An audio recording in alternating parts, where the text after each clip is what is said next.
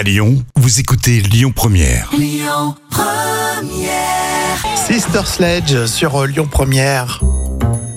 Alors voilà l'histoire d'une guitare assez basique, hein, mais vendue quand même, écoutez bien, 600 000 dollars. C'est la folle histoire racontée euh, par Jam.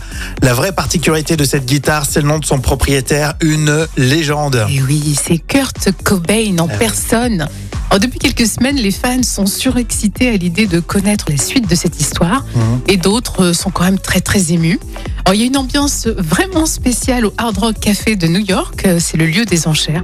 Alors, il faut dire que l'instrument, c'est une Fender Stratocaster noire qui représente beaucoup dans le monde de la musique. Et c'est Kurt Cobain donc, qu'il a utilisé euh, sur MTV. Oui, c'était le concert culte hein, donné par Nirvana, le MTV Unplugged, un, un live capté par les caméras de la chaîne américaine, Hmm. dont le principe était de faire de la musique acoustique.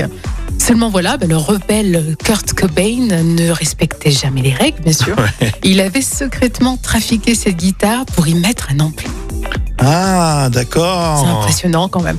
Alors que Kurt Cobain, euh, te souviens, il avait fracassé hein, Oui. sur scène cette Bah, guitare.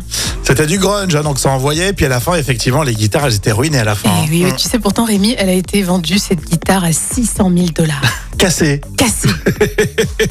c'est impressionnant. C'est une légende, hein, vraiment. Ouais, mais en plus, elle avait un son particulier. Quoi. Quand tu écoutes l'album, euh, à chaque fois, tu reconnais aussi par le son de cette euh, guitare. Et puis, c'était un, un moment suspendu, hein, ce concert euh, C'est MTV. Unplugged. Même ceux qui aimaient pas et qui n'étaient pas fans de Nirvana, Oui. euh, ils, ils aimaient quand même. hein. Ça a mar- marqué des générations, c'est sûr. Ouais, moi j'étais fan. Alors à cette époque, limite, je commençais à essayer d'avoir les cheveux un peu gras là. L'époque grunge. Est-ce que tu avais Rémi aussi Tu sais, là, il avait une veste toute pourrie, tu te rappelles, une veste Bah, euh, en laine? c'est marrant que tu dis ça parce qu'elle avait été vendue aussi aux enchères.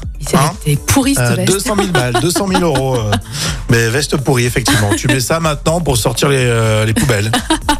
Mais là, c'est Kurt Cobain qui la portait, c'est autre chose. Exactement.